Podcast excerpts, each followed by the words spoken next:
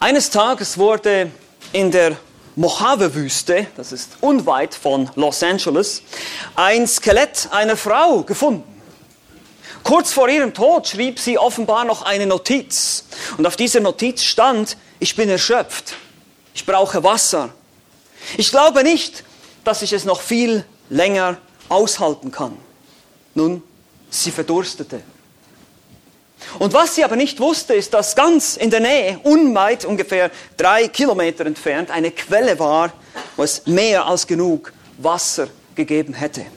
Wie tragisch. Nun, so ähnlich muss sich der Mensch gefühlt haben, dem wir heute begegnen, in unserer Geschichte hier in Johannes Kapitel 5, der jahrelang da lag und das Wasser in Sichtweite hatte, von dem er glaubte, es würde ihn heilen. Und er konnte nicht hinein. Es war immer ein anderer, der zuerst kam. Er lag da für 38 Jahre und dachte, wahrscheinlich werde ich auch als Skelett enden. Nun, es kam anders. Jesus Christus, der Gottmensch, kam vorbei. Und wir haben das schon gesehen, Johannes schreibt uns immer wieder, zeigt uns immer wieder in packenden Szenen, was geschieht, wenn der Gottmensch vorbeikommt bei dir. Wenn der Gottmensch in die Welt eintritt, das Wort Fleisch wird, so wird es beschrieben am Anfang in Kapitel 1. Gott war das Wort und das Wort wurde Fleisch, es wurde Mensch er ist hier, er wohnte unter uns. Wir, wir sahen seine Herrlichkeit, eine Herrlichkeit als die vom Vater. Wir haben diese Dinge schon oft gehört, aber das ist genau sein Thema. Und er zeigt uns immer wieder auf, was passiert, wenn der Schöpfer die Schöpfung betritt. Nun, das Traurige an der ganzen Sache ist, er tut deutliche Zeichen, er verwandelt Wasser in Wein, wir haben das schon gesehen, Kapitel 2. Wir haben bereits letztes Mal gesehen, er heilt aus der Ferne, er tut Wunder, er tut ganz klare Zeichen, die ihn als den bestätigen, der er ist. Aber die Juden, die Israeliten, die schon eigentlich Jahrhunderte auf ihren Messias warten, sie lehnen ihn ab. Sie lehnen ihn immer wieder ab. Und wir haben auch schon gesehen, dass die Samariter zum Beispiel, ein Mischvolk, das verhasst war bei den Juden, dass sie ihn annehmen. Wir werden später auch sehen, dass die Heiden, die Griechen ihn ebenfalls annehmen, aber sein eigenes Volk, sein Eigentum, er kam in sein Eigentum, doch die Seinen nahmen ihn nicht an, heißt es am Anfang. Das ist immer wieder sein Thema hier. Also all diese Geschichten, die wir lesen, diese Abschnitte hier im Johannesevangelium sind geschrieben worden, damit wir diese Dinge erkennen. Jesus tut Zeichen und wir sollen aufgrund dieser Zeichen glauben dass er der Sohn Gottes ist, der Christus ist. Das ist Kapitel 20, Vers 31. Das ist die Absicht. Immer wieder ist das die Absicht, die Johannes verfolgt mit seinem Evangelium, Johannes der Apostel. Heute sehen wir wiederum eine Heilung.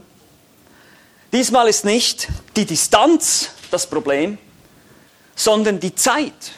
Jemand, der schon fast vier Jahrzehnte krank war, man könnte von einer chronischen Krankheit sprechen. Wir wissen nicht genau, was es war, aber auf jeden Fall eine lange, lange Zeit wird einfach so gesund. Einfach so. Das ist ein klares Zeichen. Es ist ein weiteres Zeichen, das dritte Zeichen, das Johannes uns hier gibt im Johannesevangelium mit dem Ziel, damit wir an Jesus glauben. Nun lass uns den Text erstmal lesen, oder besser gesagt, bevor ich den Text lese, in Johannes Kapitel 5, möchte ich ganz kurz eine kleine technische Bemerkung loswerden hier, einfach damit ihr nicht verwirrt seid, wenn ihr mir zuhört und denkt vielleicht, warum überspringt er hier einige Verse. Vers 4 und der Schluss von Vers 3 in diesem Text ist nicht Teil des ursprünglichen Evangeliums des Johannes.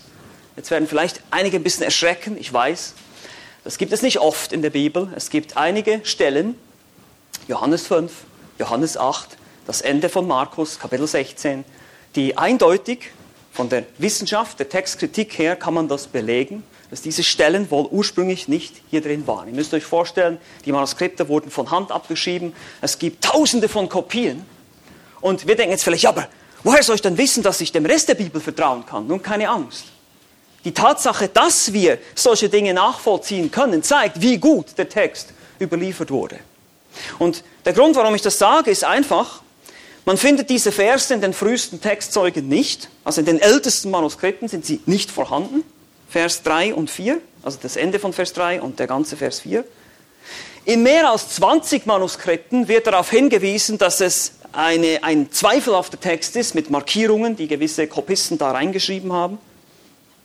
Auch enthält der Text neun Worte, die Johannes nirgendwo sonst benutzt in seinem Evangelium. Vier davon finden wir nicht mal im gesamten Neuen Testament. Also es ist komplett anderes Vokabular, was hier plötzlich auftaucht.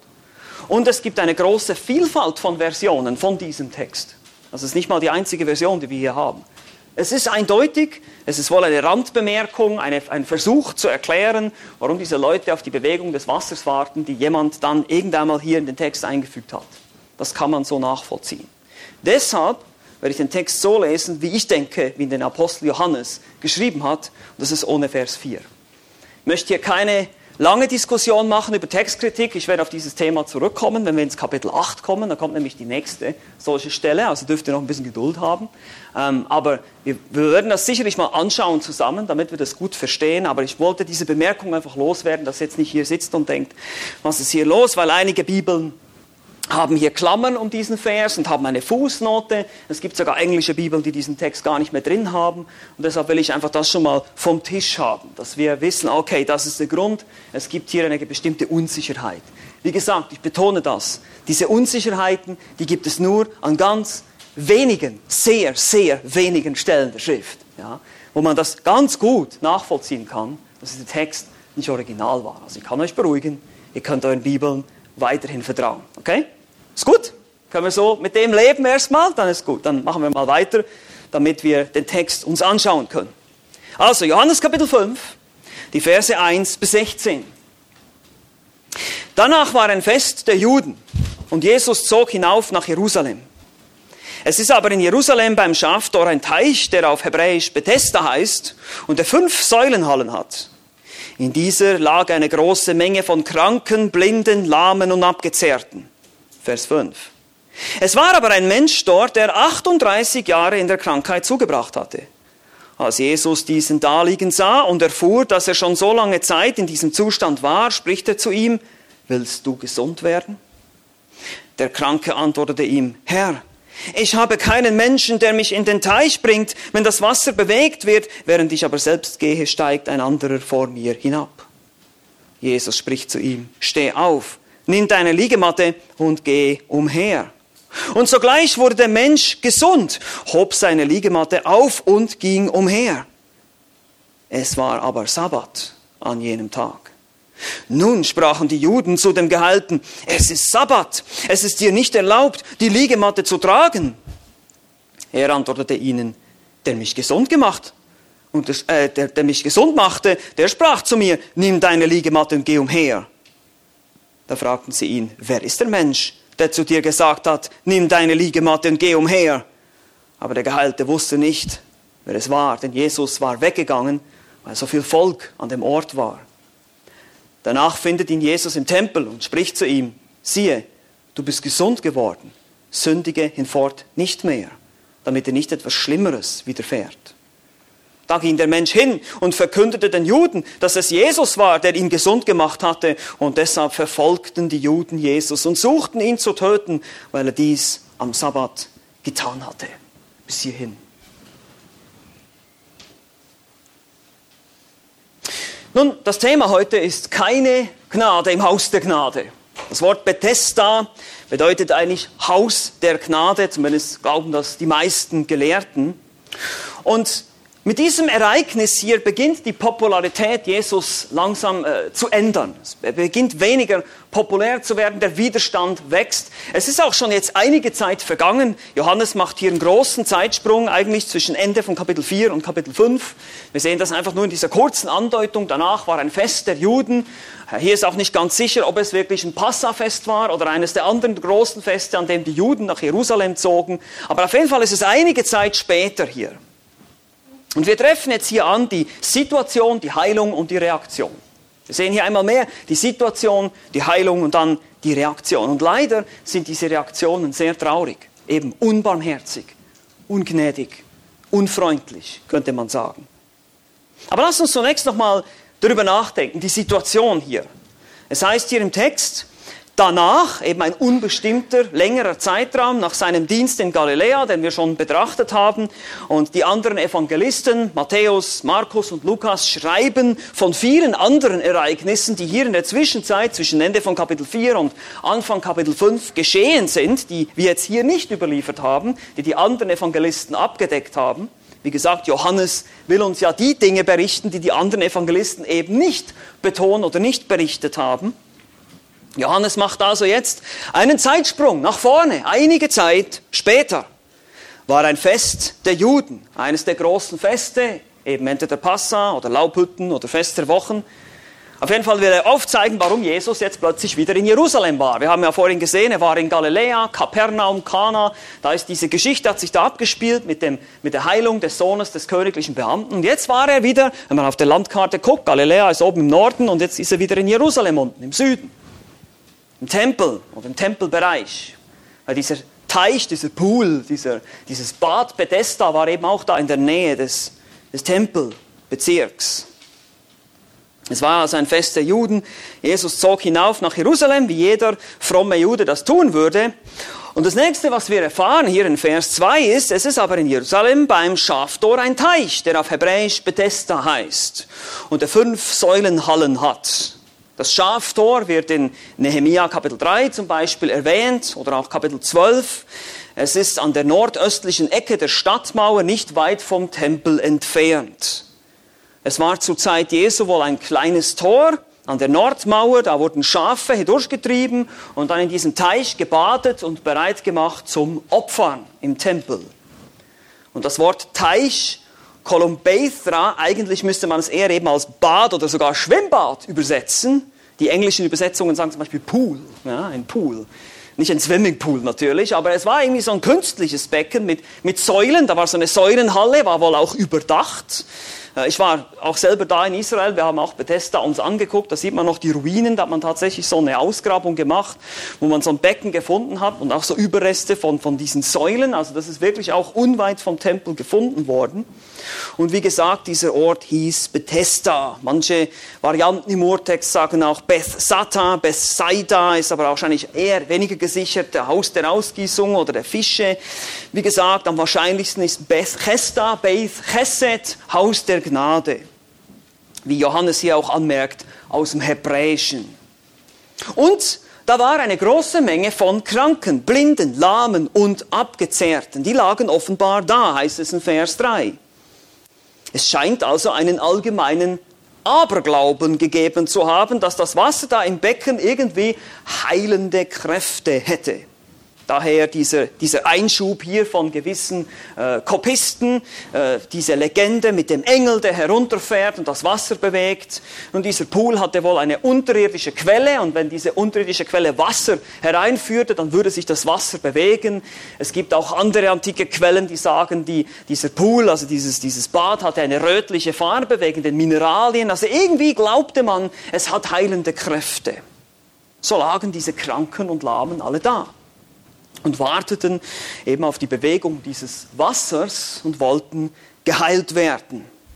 Das ist also die Situation.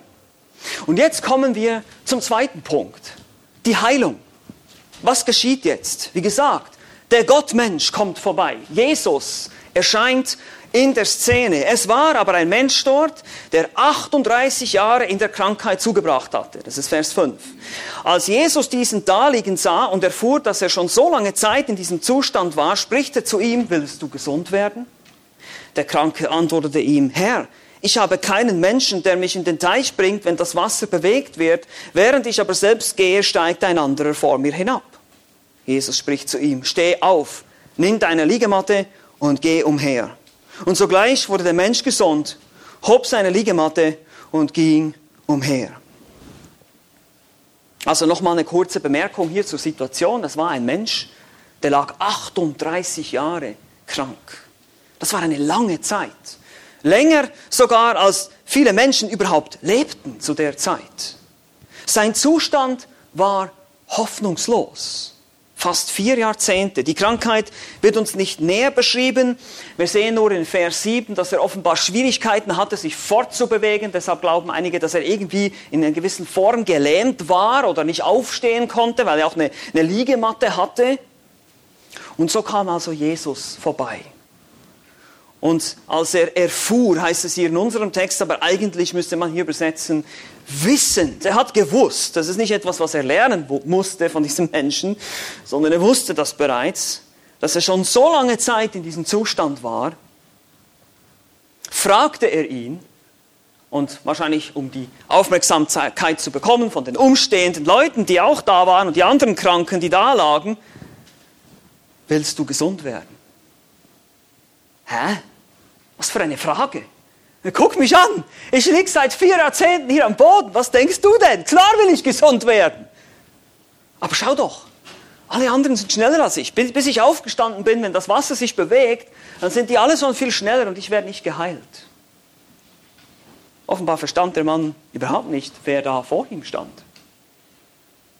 Die einzige Hoffnung auf Heilung bestand in diesem Aberglauben, zu diesem Wasser zu kommen. Sind wir, sind wir Menschen heute nicht auch so, dass wir uns lieber dem Aberglauben zuwenden? Heilende Steine, Esoterik, Wissenschaft, Medizin, anstatt unserem Schöpfer, anstatt zu beten? Manchmal sagen wir, wenn jemand eine schlimme Krankheit hat, jetzt können wir nur noch beten. Das ist falsch. Wir sollten sofort beten. Das soll das Erste sein, was wir machen. Nicht das Letzte.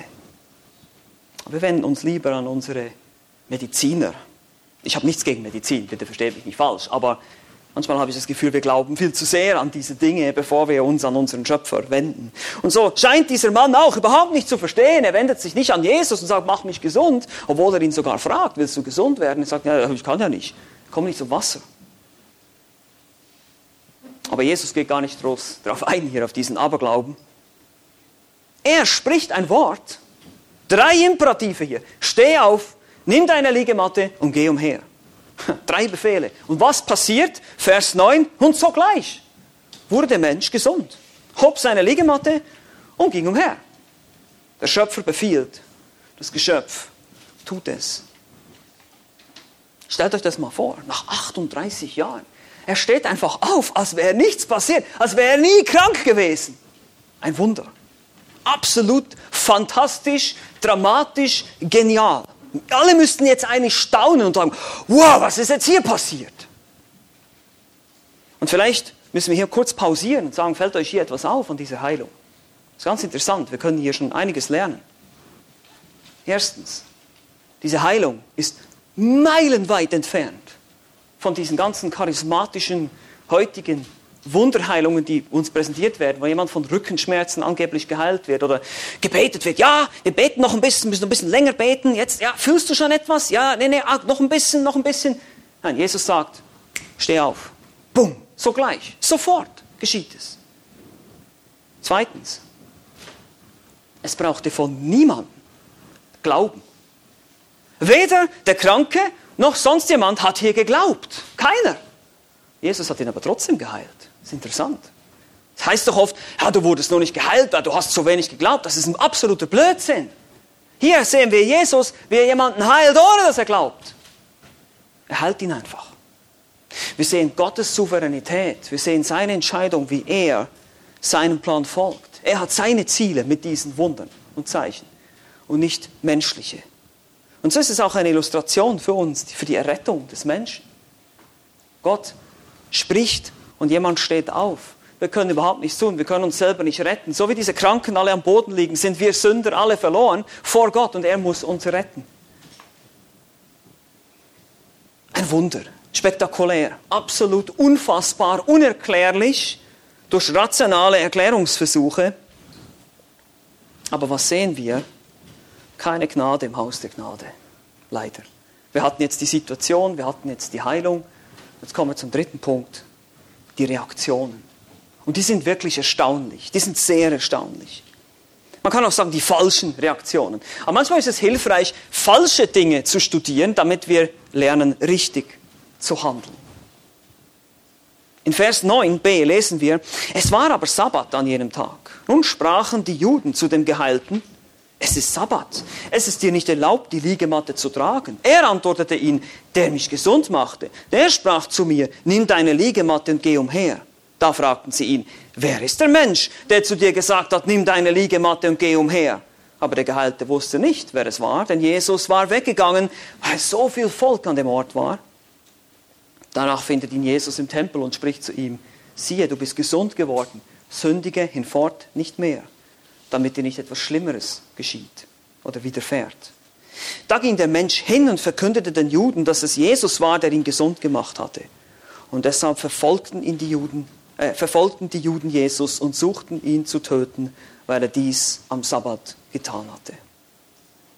Nun hier beginnt der Abschnitt in Vers 9 mit dieser Bemerkung, es war, also 9b am Ende, es war Sabbat an diesem Tag. Und sofort ruft das die religiöse Ritualspolizei auf den Plan, die religiöse Elite, die sprachen, redeten auf ihn ein eigentlich hier, das ist ein Imperfekt im, im Griechischen, sie redeten mehr oder weniger auf den Gehalt, nein, es ist Sabbat. Dir ist es nicht erlaubt, die Liegematte zu tragen. Nun, jetzt denkt ihr wahrscheinlich, okay, was ist denn das? Also, wo bitteschön steht denn eigentlich im Alten Testament, dass wir am Sabbat keine Liegematten tragen dürfen? Nun, hier beginnt ein Problem, welches wir immer wieder sehen werden. Die Juden, hier natürlich die religiösen Führer, die nahmen ihre Gesetze nicht nur aus dem Alten Testament, sondern eben auch aus der Tradition. Die Tradition der Alten hieß es, die Überlieferung der Väter, so nennt es auch Jesus an einigen Stellen.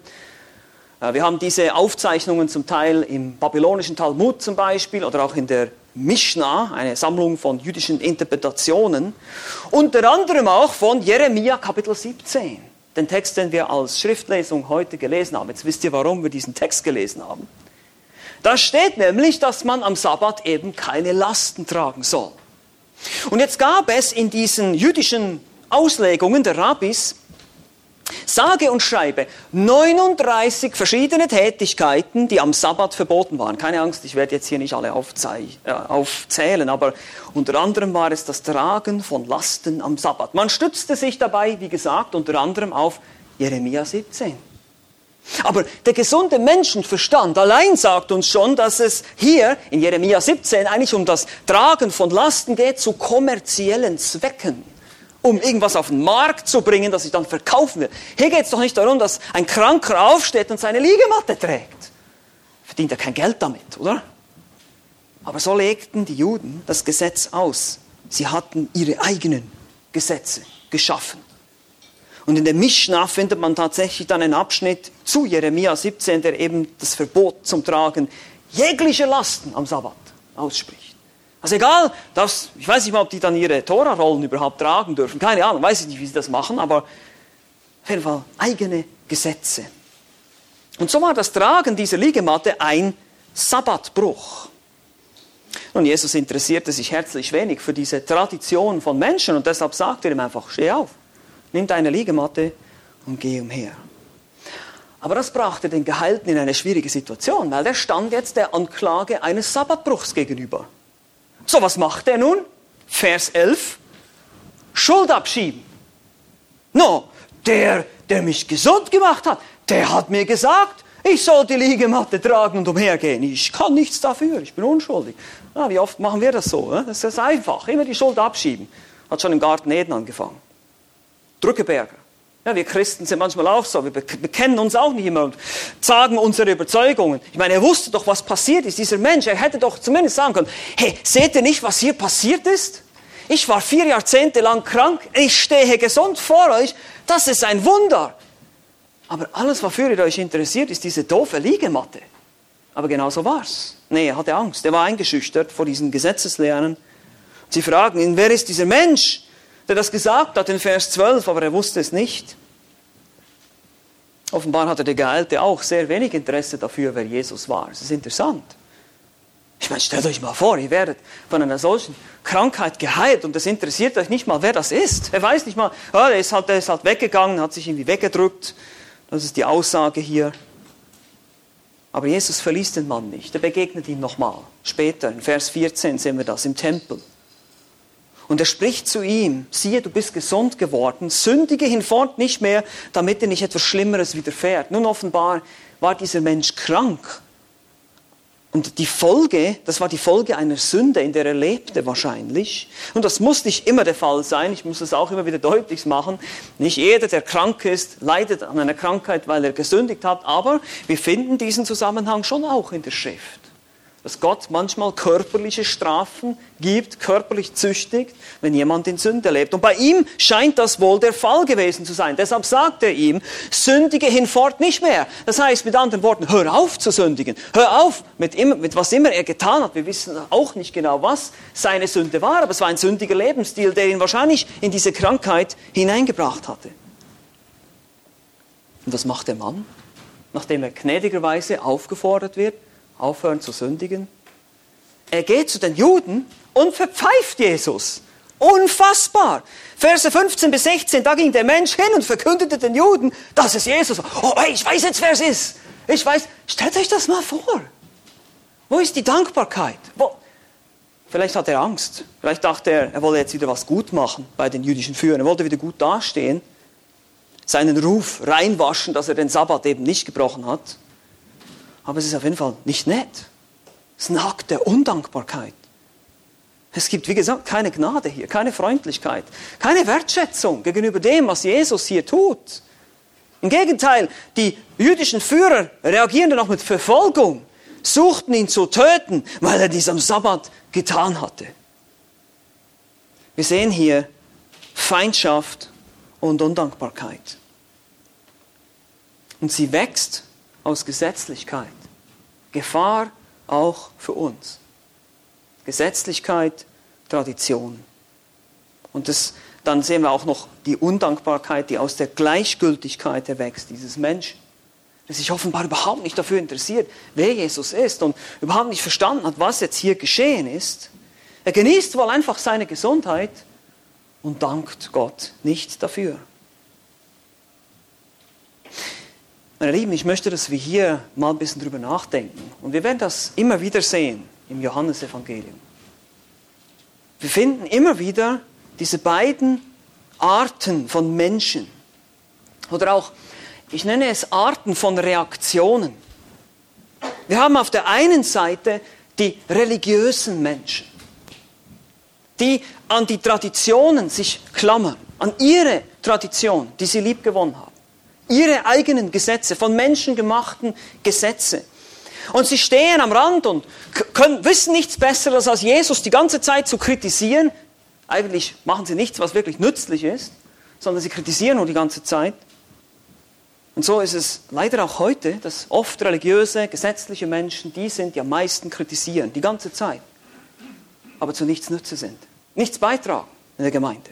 Ist auch heute so. Ich kann das auch als Pastor, kann ich das bezeugen, dass ich am meisten Schwierigkeiten habe und immer wieder hatte im Laufe meiner Zeit mit Menschen, die religiösen Ballast auf ihrem Rücken haben. Traditionen, von denen sie nicht loslassen wollen. Irgendwelche Lehren, irgendwelche Dinge. Und meistens sind es eben solche Sachen wie Musik oder, oder irgendwas anderes, was sie dann irgendwie eine spezielle Sichtweise haben. Und dadurch werden sie oft auch aggressiv religiöse Superfromme. Das ist die eine Seite. Und die andere Seite sind die Sünder, die gleichgültig reagieren. Das ist unser Kranker hier. Jesus ermahnt den Kranken. Er sagt ihm, er soll Buße tun, er soll aufhören, sonst geschieht etwas Schlimmeres.